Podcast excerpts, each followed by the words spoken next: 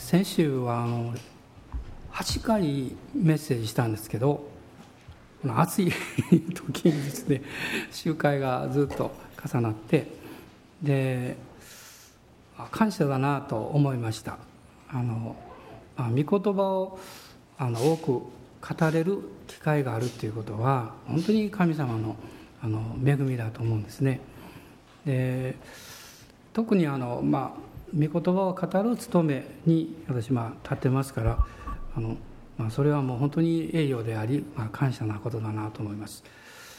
で暑さ私暑いの弱いんですけどあの暑さを暑さに参る暇がないというか まあそれがすごくいいかなというふうに思ってます。で今日はあの旧約聖書を開きたいんですが、えー、旧約聖書のヨナ書です。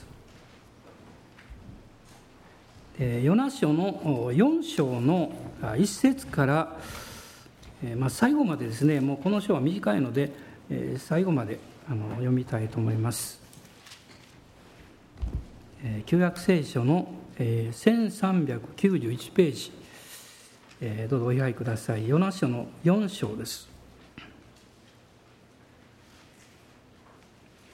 ご視聴どうぞ。ところがこのことはヨナを非常に不愉快にさせた。ヨナは怒って主に祈っていった。ああ主よ私がまだ国にいた時にこのことを申し上げたではありませんか。それで私は初めタルシシュへ逃れようとしたのです。私はあなたが情け深く憐れみ深い神であり怒るのに遅く恵み豊かであり災いを思い直されることを知っていたからです。主よ今どうぞ私の命を取ってください。私は生きているより死んだ方がましですから主は仰せられた。あなたは当然のことのように怒るのか。ヨナは町から出て町の東の方に座りそこに自分で仮小屋を作り町の中で何が起こるかを見極めようとその影の下に座っていた。神である主は一本の遠駒を備えそれをヨナの上を覆うように生えさせ彼の頭の上の影としてヨナの不機嫌を直そうとされた。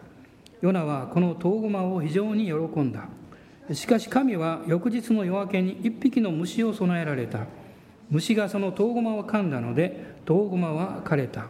太陽が昇った時神は焼けつくような東風を備えられた。太陽がヨナの頭に照りつけたので彼は弱り衰え果て自分の死を願っていった。私は生きているより死んだ方がましだ。すると神はヨナに仰せられた。この遠駒のためにあなたは当然のことのように怒るのか？ヨナは言った。私が死ぬほど怒るのは当然のことです。主は仰せられた。あなたは自分で骨折らず育てもせず一夜で生え一夜で滅びたこの遠駒を惜しんでいる。まして私はこの大きな町ニネベを惜しまないでいられようか。そこには右も左もわきまえない12万以上の人間と数多くの家畜とがいるではないか。私はあのヨナ書っていうのはあの割と好きなんですけども一番心に残るのはですね非常に霊的なことということよりもこの一番最後の言葉なんですね。右も左もわきまえない12万以上の人間とという言葉なんです。なぜかっていうと私たちがこの開拓に富田林に来ました時に富田林の人口が12万だったんです。で今も多分12万5千ぐらいかなと思うんですけどこの与那書を見る読むたんびにですねあ同じような人口だなというふうに思うわけですね。で私たちのま生活、まあ、人生っていうのは、まあ、それが正しいと分かっていてもそうしたくない時があります。あるいはそれが良いことだと思っていてもそういうふうに従いたくないそういうふうに感じることがあるんですね。まあ、人はそれを責めるかも分かりませんけれどもでもどうしても自分の気持ちがそのようについていかない何か内側にその理由があるわけですね。で信玄の16章の32節を見ていただきたいんですけれども信玄の16章の32節です。怒りを遅くする者は勇士に勝り自分の心を治める者は町を攻め取る者に勝る。このヨナという人まあ彼は今日読みましたこの4章の一番最初のところにですねヨナは非常に不愉快になってそして怒ったと書いています。で彼はどういう預言者だったかって言いますと、まあ、彼はこのアミタイの子ヨナというふうに言われています。アミタイっていうのは忠実っていう意味なんです。でヨナっていうのはあの鳩鳥の鳩ですね。そういう意味を持っています、まあ、彼は、えー、ガテヘペルというこの、えーまあ、ガリラヤ人ナザレの近くの小さな町のこの出身なんです。で彼のこの預言者活動というのはちょうどこのエリシャの生涯がですね終わった頃から始まったと言われています。でユダヤ人のある伝承によりますとあのエリシャがあのヤモメの息子をですねザレパペザレパテのヤモメの息子をこう生き返らせましたですね、えー、この人が、ヨナだったんではないか。そういうこうあの伝統の考え方もあるそうです。で彼のこの予言活動をした時代というのは北王国このヤラベアム2世という人が王様だったんですが、まあ、彼は非常にあの、まあ、神様の目から見ますと悪い王様だったんです。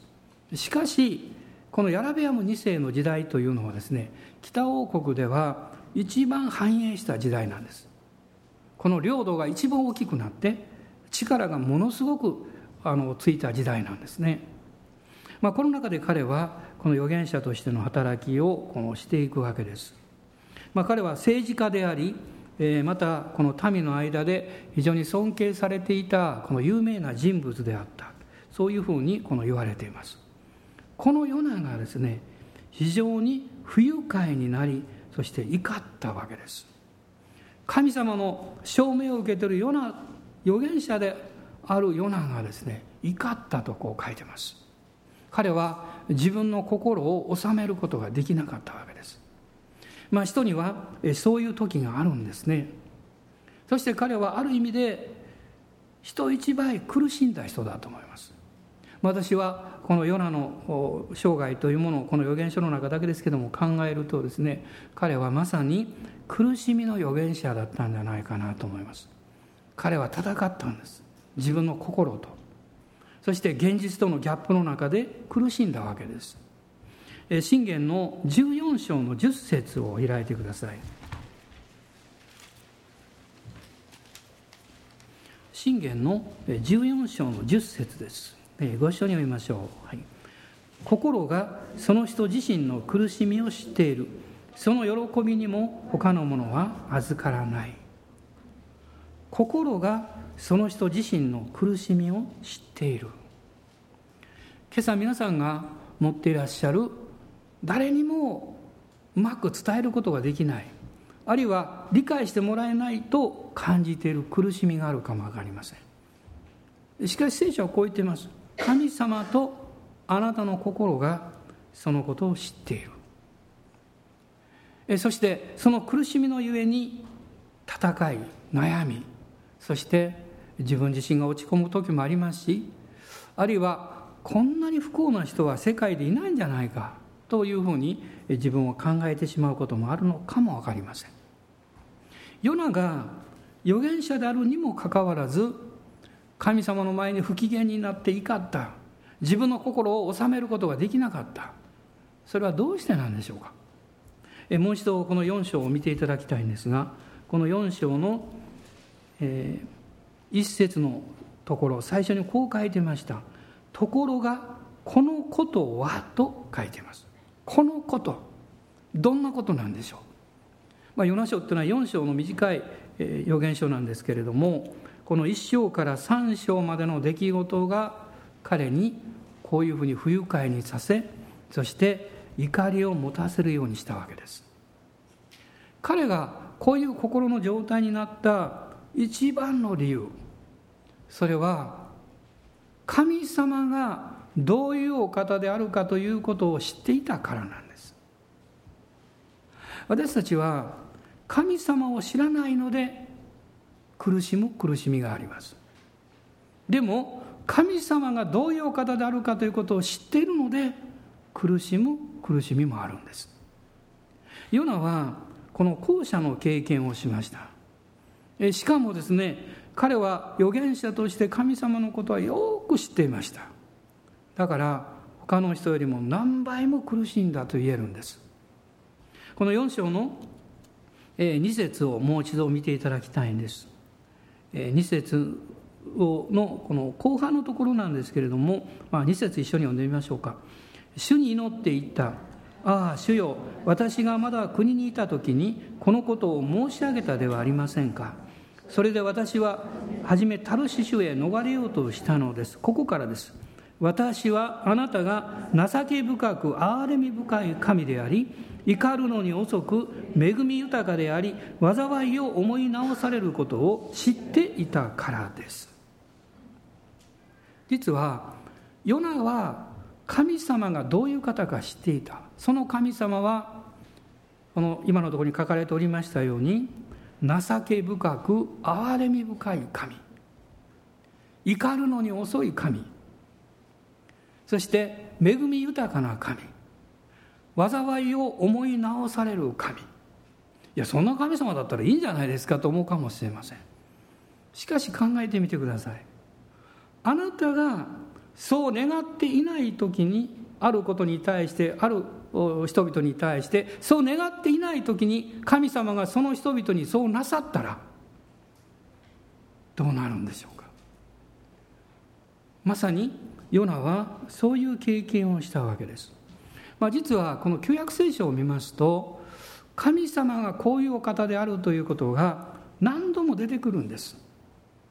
この出エジプト記の34章の6節の中で同じようにモーセは怒ってるんですね。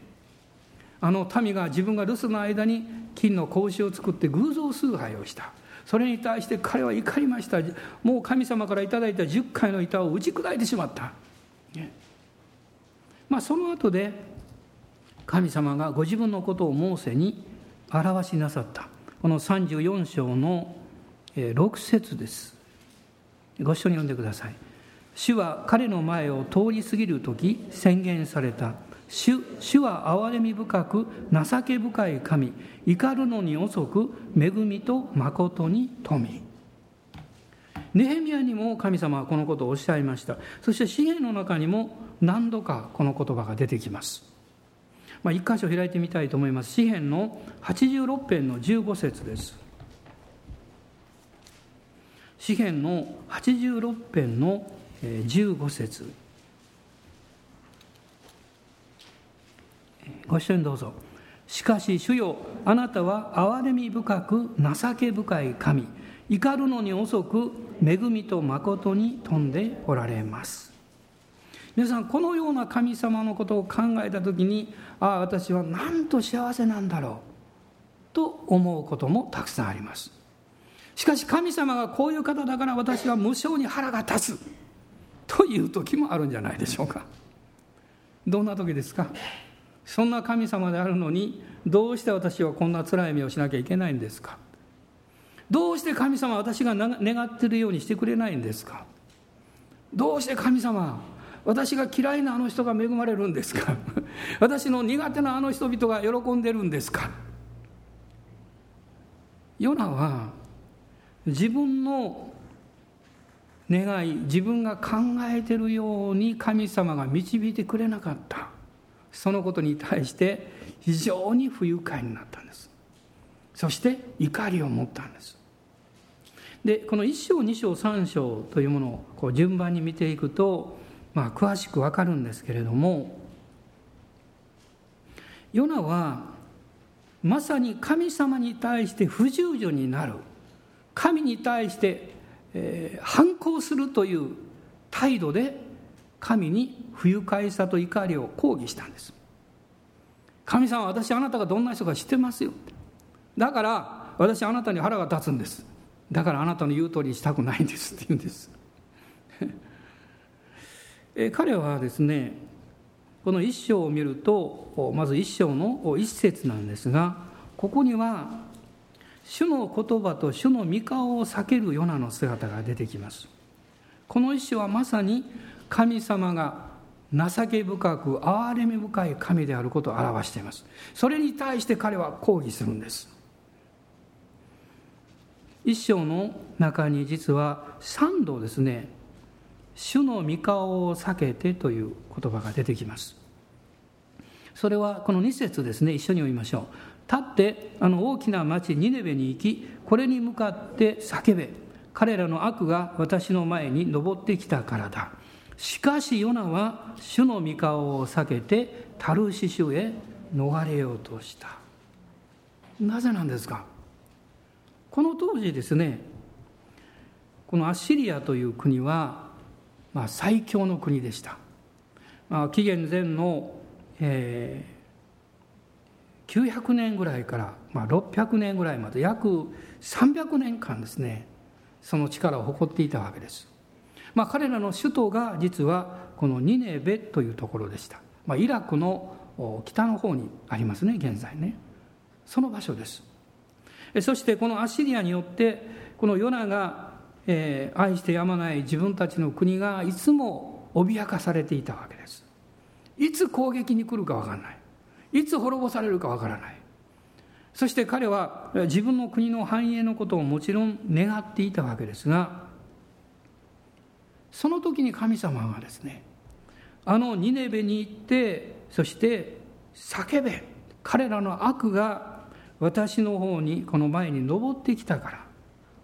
こう聞いた瞬間に世のは分かったんです。神様憐れ深い方だからね。神様は恵み深い方だから。私がそこに行ってあなた方悔い改めないといけないよって言ったら彼らは悔い改めるかもしれない。悔い改めてほしくない。彼らは裁かれてほしい。彼らは神様から罰を受けてほしい。そう思っていたわけです。神様の恵みと憐れみがものすごく深いこと大きいことを知っていたので彼は従いたくなかったんです。そして彼はタルシシュへ逃れようとしました。タルシシュっていうのはスペインですね。全く反対方向です。しかも遠いところですよ。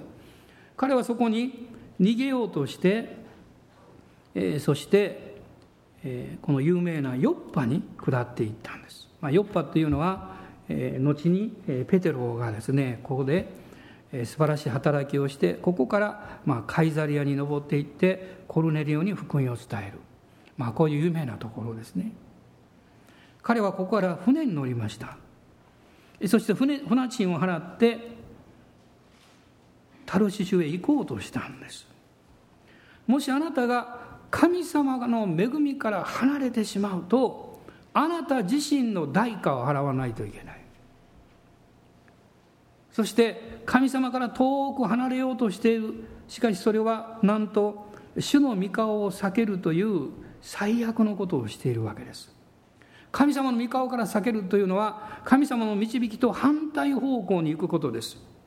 そしてそれだけではなくって実は自分自身が神様から与えられている責任を放棄することにもなります。この一章の4節を見ていきますと彼がその船に乗るとですね大風がやってきて、まあ、台風ですね。暴風が起こって船が難破しそうになった。すっごいことが起こったわけです。そしてこの五節には水夫たちが恐れて自分の神に向かって叫んで何とか助かりたいと思ってですねやがては船を軽くするために罪にまで海に投げ捨てた。この後です。この五節の後半。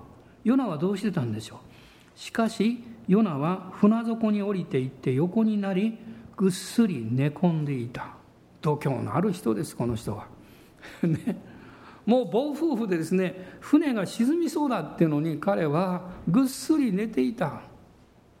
しかも船底に降りていった。と書かれています。彼は本当に神様の前に平安を得てそうなったんでしょうか。そうじゃないんですよ。神様から離れてふてくされてですねそして神様の使命に従おうとしない。これは状態なんです。皆さんこの状態はヨナがまさにこの恐れ叫んでいる水夫たちのところに行ってあなた方は誠の神様を信じるんですよと伝えなきゃいけない時だったんです。周りの人々が最も危機的な状況の中でそして誠の神様を信じるチャンスが与えられている時に彼はその使命を果たさなかったんです。むしろ彼は船底に降りていった。自分中心のわがままなそして神様の使命から離れたところに逃げ込んでいったんです。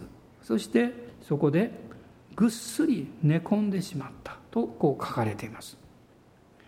神様の見前からこの御顔を避けるということは私たちが具体的にいろんなこの態度を表していきます。まず私たちは、えー、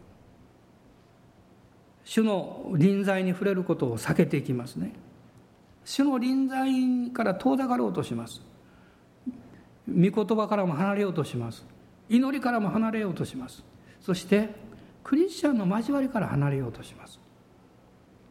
そこには私たちが神様の、え、恵みと力に触れるとですね神様の愛と慈しみに触れると自分に与えられてる責任や使命に目覚めてしまうからです。だからそこから遠ざかろうとします。ヨナはそういうことをここでするわけです。しかし彼は人間的に見ても非常に大胆な人です。その嵐の原因をこの水夫たちが尋ねた時にそれは私の責任ですよ。私を海の中に投げ込みなさいと言いました。すごいことを言うんですね。嵐の海の中に自分を投げ込めって言うんです。さすがのこの水夫たちもすぐにはそんなことはしませんでした。人間ですからね。そんなことできません。ですからこの一章の13節を見るとその人たちは船を陸に戻そうと一生懸命頑張ったということが書かれています。しかしそうできなかった。そしてついにヨナが言ったようにこの男の命のために私たちを滅ぼさないでくださいって言ってね、えー、そして、えー、このヨナを抱えて海に投げ込んだわけです。そうすると暴風が止んでしまったんですね。もう彼らはびっくりしました。16節には人々は非常に主を恐れ主に生贄を捧げ誓願を立てた。もう畏敬の念に襲われたんです。ああ彼は言ってたこと本当だ。ということは彼が信じている神は誠の神だったんだ。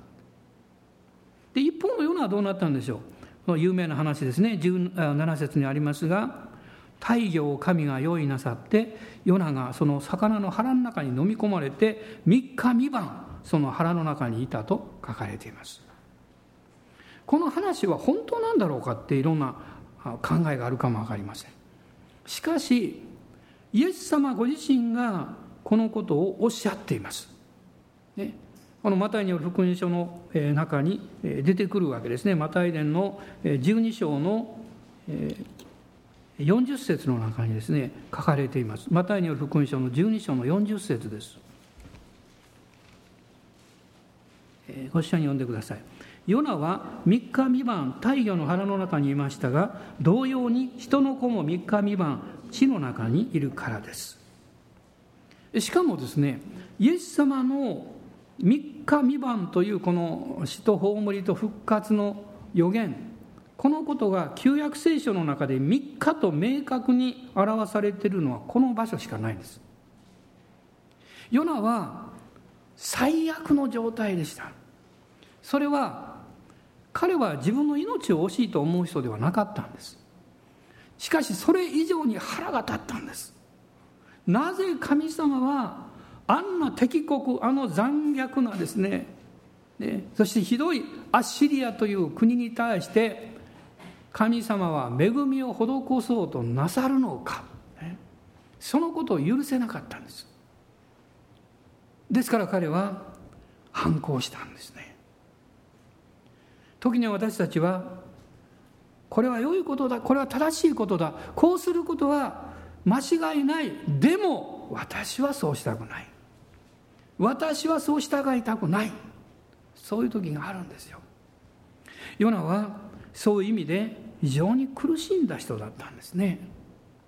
しかし面白いことにこの反抗して反抗して反逆しているヨナに対して彼彼のその反抗よりも神様の憐れみの方が大きかったんです。神様の恵みの方が大きかったんですね。あなたがどんなに反抗しようがどんなに反逆しようが私は従いませんと言おうが神様の恵みはあなたの人生よりももっと大きいんですよ。ここに神様の憐れみがあります。神様は太陽を備えてそしてヨナが腹お腹あの魚のお腹の中で悔い改めるように導かれたんですね。魚のお腹の中で悔い改めた。この2章には太陽の腹の中で祈るヨナの姿があります。ここにですね怒るのに遅い神を見ることができます。どういうことかっていうと神様はこのヨナの反抗心この反逆心に対して裁かれるよりも彼を祈るようにされたということです。これは神様が怒りを遅くしておられるわけです。私たちにも時々どうしようもないこの苦難というか戦いというものがやってきます。困難がやってきます。その困難の中で私たちを祈るように導かれたとすれば神はあなたに対する怒りを遅くしておられます。あなたに対する裁きを遅くしておられます。それはもはや今はこの旧約の時代とは全く違います。イエス様の十字架の贖いがありますからね。でもイエス様の十字架の贖いににおける神様の深い憐れみと愛は旧約の時代においても同じだったんですよ。ヨナに対して深い憐れみを神は持っていらっしゃいました。ですから彼を苦しめるよりも祈るように導かれたんです。ヨナは太陽の腹の中で祈りました。そしてこの2章を見ると2章の4節です。一緒に読んでください。私は言った。私はあなたの目の前から追われました。しかしもう一度私はあなたの聖なる宮を仰ぎ見たいのです。あなたの臨在の中に入りたいのですと言っています。7節読んでください。私の魂が私のうちに衰え果てた時私は主を思い出しました。私の祈りはあなたにあなたの聖なる宮に届きました。今日祈りたいと思います。神様の御顔を避けようとする人あるいは避けてる人がいたとすればそれらの人たちが痛みや苦しみを経験するんではなくて神様の深い憐れみによって祈るように導かれるように祈れるように変えられるように神様の聖なる臨座の中に帰っていこうという願いが与えられるように詩篇の51編の中に有名なダビデの祈りがあるんです。詩篇の51編です。51編の10節から12節です。ご一緒にどうぞ。神を私に清い心を作り揺るがない霊を私のうちに新しくしてください。私をあなたの見前から投げ捨てずあなたの精霊を私から取り去らないでください。あなたの救いの喜びを私に返し喜んで使える霊が私を支えますように。神様どうぞ私に清い心を作ってください。この作るっていうのはね天地創造のあの創造するっていう意味なんです。どうぞ私をそういう雰囲気やそういうムードやそういうふうに感じるようにじゃなくって清い心を作ってください。揺るがない霊でふらふらするんじゃなくってあなたの御言葉に従うことのできる信仰の霊で私を新しくしてください。とダビデは祈ります。しかし皆さんこの51編というのはダビデにとってどういう時だったんでしょう。この51編の表題を見ていただきたいんです。表題っていうのは一節の前に書いてる言葉です。一緒に読んでください。指揮者のためにダビデの参加ダビデがバテシェバのもとに通った後に預言者ナタンが彼のもとに来た時。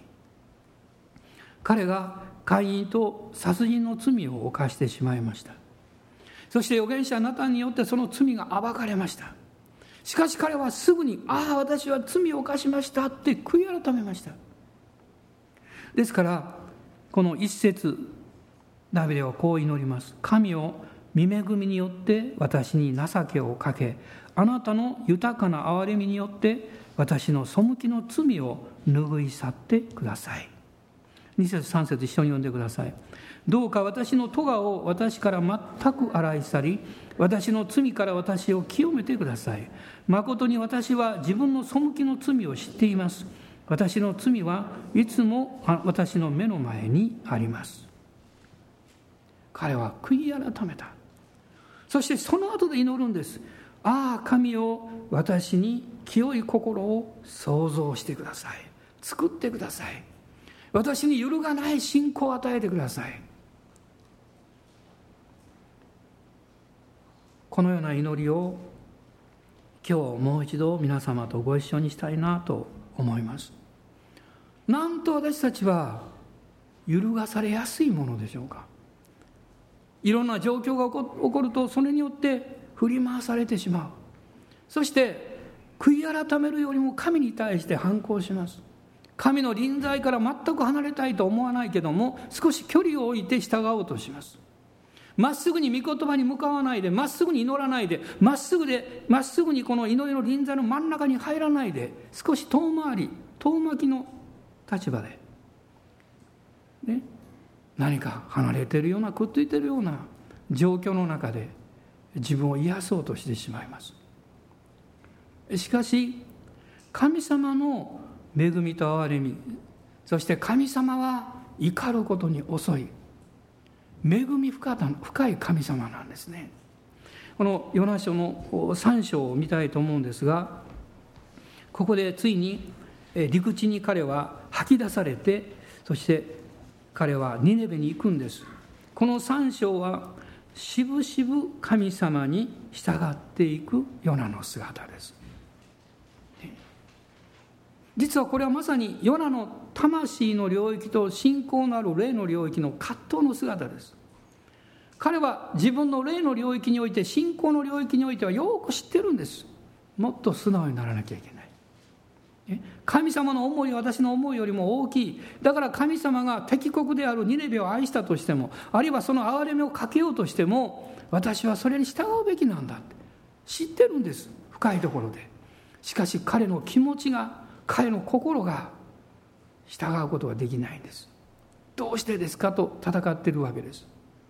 そして彼はしぶしぶ行くんですね、えー、そしてこの4節を見ると一日中歩き回って叫んだ。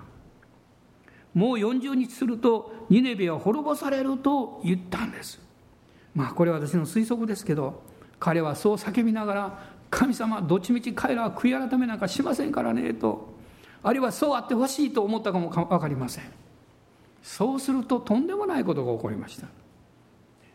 予期せぬことが起こったんですね。この3章の、えー、5節に書かれています。一緒に読んでください。そこでニネベの人々は神を信じ断食を呼びかけ身分の高いものから低いものまで荒布を着た。この後読んでいくとこのことが王の耳に入ると彼は王座から立って往復を脱ぎ荒布をまとい灰の中に座ったと書いてます。そして8節です。一緒にどうぞ。人も家畜も荒布も身にまといひたすら神にお願いしおのおの悪の道と暴虐な行いと悔い改めよう。へえ悔い改めるんですか。こんな人が悔い改めるんですかと思うほどすごいことが起こりました。その時ヨナヨナは心の中思ったでしょう。言ったでしょうねそして「神様私は言ったじゃありませんか」って。私は彼らが悔い改めなんかしてほしくなかったんですよ。この3章の最後のところで10節ですけど神は彼らが悪の道から立ち返るために努力しているのをご覧になった。それで神は彼らに下すと言っておられた災いを思い直しそうされなかった。災いを思い直された。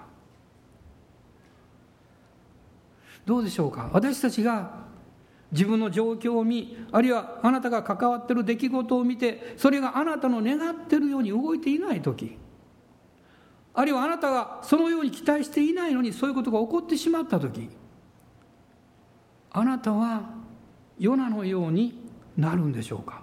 あるいは神様の御心と身思いの方を喜んで受け入れようとするんでしょうか？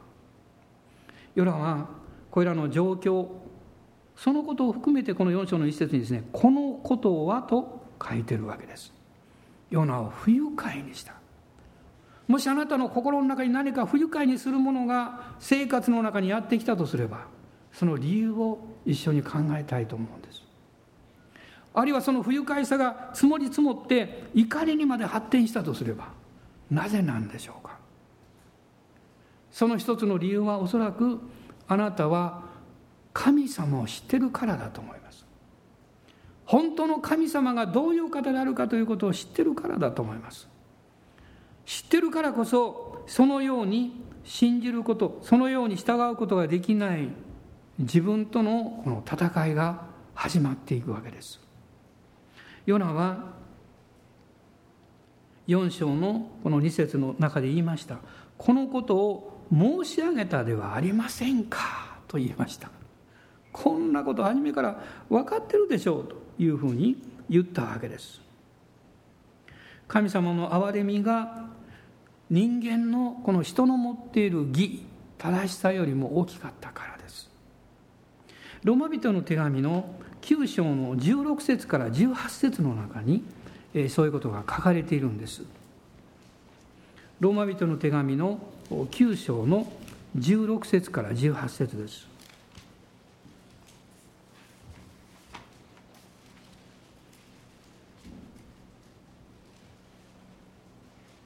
9章の16節から18節一緒にどうぞ。したがってことは人間の願いや努力によるのではなく憐れんでくださる神によるのです。聖書はパロに私があなたを立てたのはあなたにおいて私の力を示し私の名を全世界に告げ知らせるためであると言っています。こういうわけで神は人を御心のままに憐れみまた御心のままにかたくなにされるのです。アーメン。ことは人間の願いや努力によるのではありません。憐れんでくださる神によるのですと書かれています。私たちはですから神様の憐れみが必要です。自分で神様を知り神の導きを知っているがゆえに人を従うことのできない悩みや戦いを経験して苦しむ時に神様あなたからの憐れみが必要です。あなたからの恵みがないと私は素直になることができないんですと言わざるを得ないんですね。ヨナに対して神様は憐れみをお示しになりました。あの暑い時にトウゴマのを生えさせてその葉っぱの陰で、えー、そして彼に一時的な安息を与えられた。でもまた虫を備えてその遠駒をかませて枯れるようにされた。その時にヨナはもっと腹が立ってですねもう私なんか死んだ方がいいと言いました。まあ人間が表現できる究極の表現でしょうね。死んだ方がいいとかですね。その時に神があの最初に言いました言いました言葉を語られるんですね。この4章の一番最後の言葉ですけど。あなたは自分で骨折らず育てもせず一夜で生え一夜で滅びたこの遠駒を惜しんでいる。まして私はこの大きな町ニネベを惜しまないでいられようか。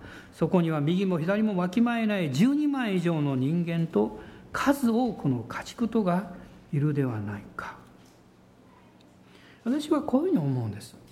私たちが納得できないあるいは私たちが、えー、そういうことがいいと分かっていても従うことができない。そういう苦しみや戦いを経験する時。実は神はご自分の大きな視野でご自分の大きな愛で私が見ることができない。あなたが見ることができない領域を見せようとしておられるのではないかということです。もしそのように私たちが自分に行き詰まってそして主の前にへり下るという取り扱いを受けなければ決してそのように私は新しく物事を見理解し祈ることはなかったんではないかと振り返ってみることがたくさんあるわけです。今日のこの御言葉修法の御言葉なんですが、まあ、そのことを御言葉を私は最後に今日読みたいと思います。三箇所ですね。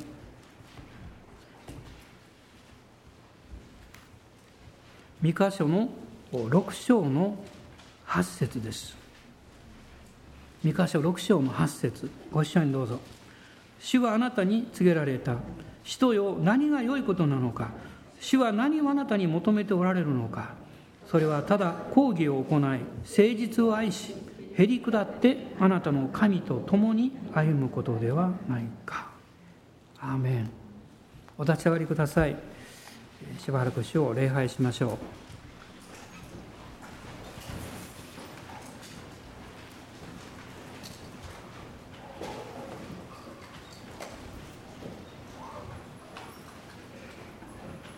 あなたは今日主を知っておられるがゆえに神様がどういう方であるかを知っているがゆえにあるいは何が真理であり真実であるかということを知っているがゆえに戦っていないでしょうか。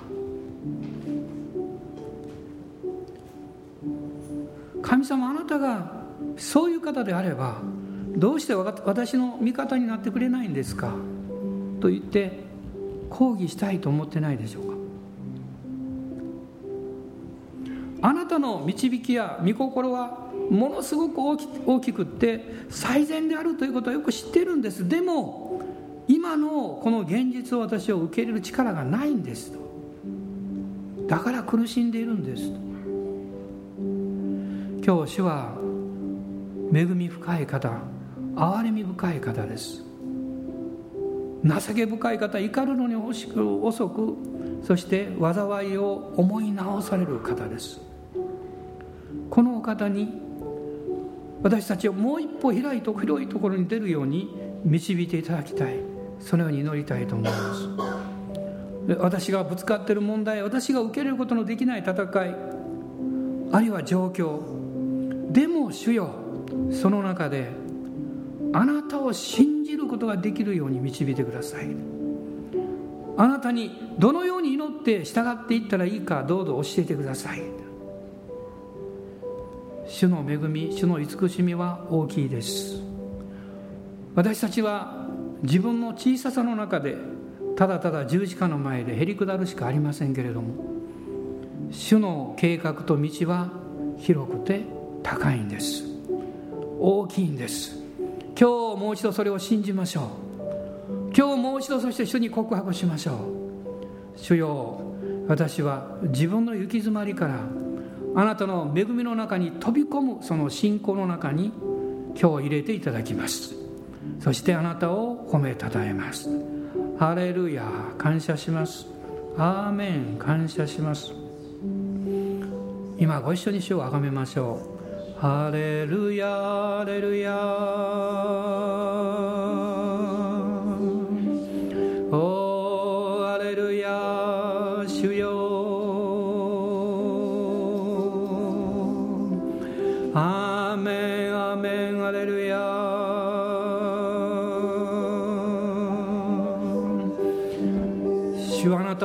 広いとこに出そうとしています。だからあえて不愉快で行かなきゃいけない状況を許していらっしゃいます。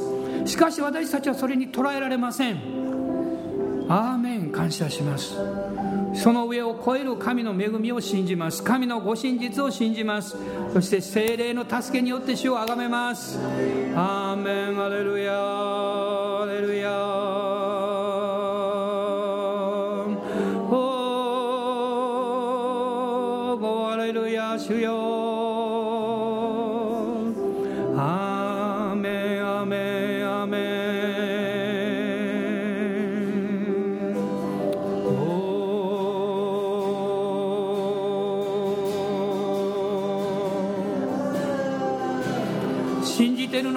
の真実です。怒ってるのもイライラしてるのもあなたの事実なんです。しかし私たちはそれを超えた神の恵みにより頼みます。憐れむ者憐れみことをなされる方に信頼します。アーメン。ハレルヤ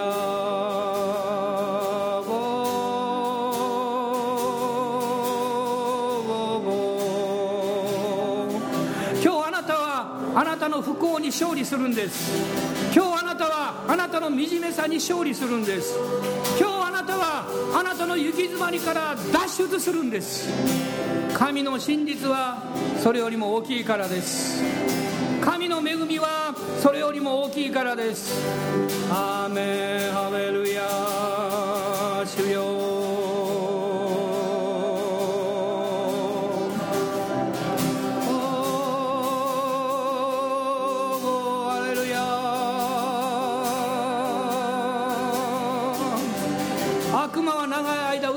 きました。あなたの人生は不幸です。あなたほど辛い人間はいない。あなたはこの世の中で価値のない人間だ。あなたはどうしようもない人間だ。サタンは嘘をつき続けるんです。私たちはイエス様の十字架の贖いによって勝利したものです。聖霊様おっしゃるんです。あなたは神の子です。神の娘です。神の息子です。あなたは価値ある人です。あなたの人生は祝福されたものです。アーメン。主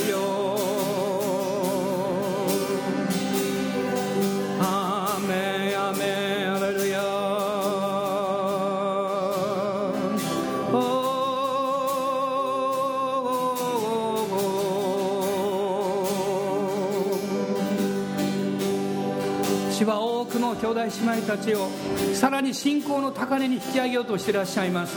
ですからあなたの義あなたの信仰あなたの考え方そこからもっと広いところに出そうとしてらっしゃいます。あなたは戦います。あなたはイライラします。時には怒ります。なぜなんですか？神様と言います。そうです。正直であっていいんです。しかし降参することです。下ることです。ヨブのように言うことです。私は摂理の中で知り得ないことを知っているかのように傲慢でした。私を許してください。私は見えないものなのに見えるかのように彼方に語っておりました。許してください。主の慈しみと恵みは変わることがありません。この時代何か窮屈で圧迫されて息をするのがしんどくなるようなこの時代に神はあなたに希望と力を与えていらっしゃいます。神はあなたに流れるような平安と喜びを精霊によって与えていらっしゃいます。私たちは状況を超えるんです。私たちはこの現実の事実の上に信仰によって立って勝利を宣言するんです。アーメン感謝します。主の皆を褒めたたえます。主の皆を褒めたたえます。アーメンハレルヤハレルヤハレルヤおーハレルヤ主よアーメンハレルヤ主よ聖霊様触れてください。聖霊様が語ってください。おー主よ私たちが気がついていない壁を打ち砕いてください。おー主よ広いところに導いてください。オーラララサンバラララシリビハンバラララスカラララスローリア。おーハレルヤ。あなたの恵みは豊かです。大河のようです。大海のようです。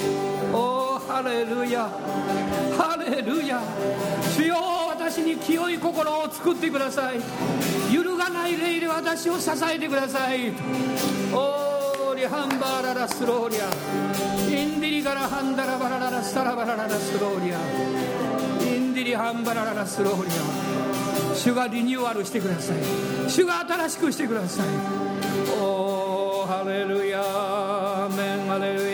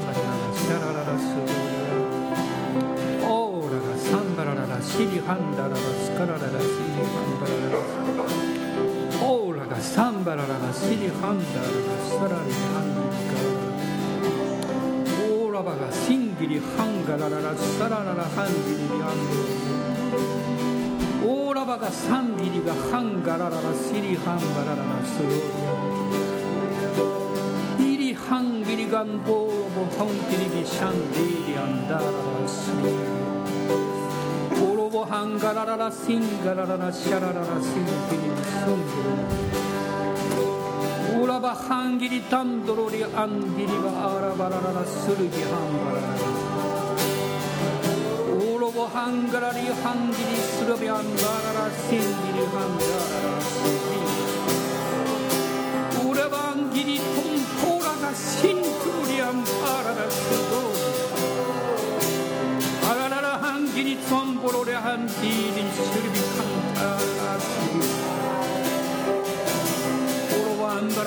リビアンガララシリガンダララシリビアンガララ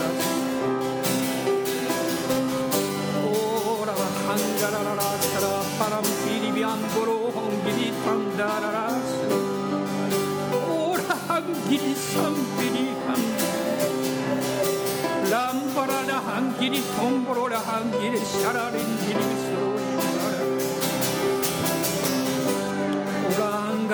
urangarara siriambarara sevandiri handarara slarandiri amborora ora hangarara siri hambarara siri tondoro borobandiri sro ora hangarara siri ambarara sandiri gandara basrori andiri ora sandiri handarara siri gandara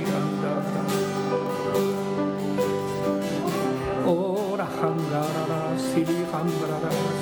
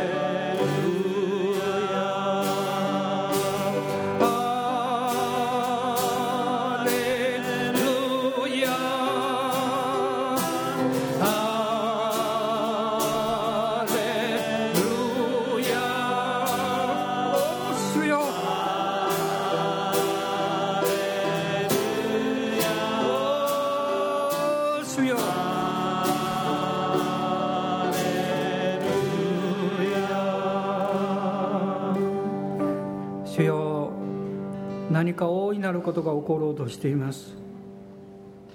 何かもうすぐ大いなることが起ころうとしています。主よあなたは祈らせておられます。今多くの兄弟姉妹たちなぜそんなに祈らせるんですかと思うほどに祈らせていらっしゃいます。大いなることが起こります主よ。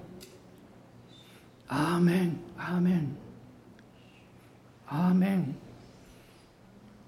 私たちの主イエス・キリストの恵み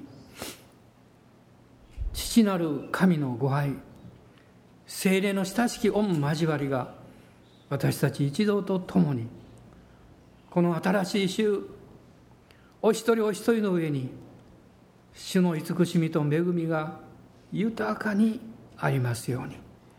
アーメン。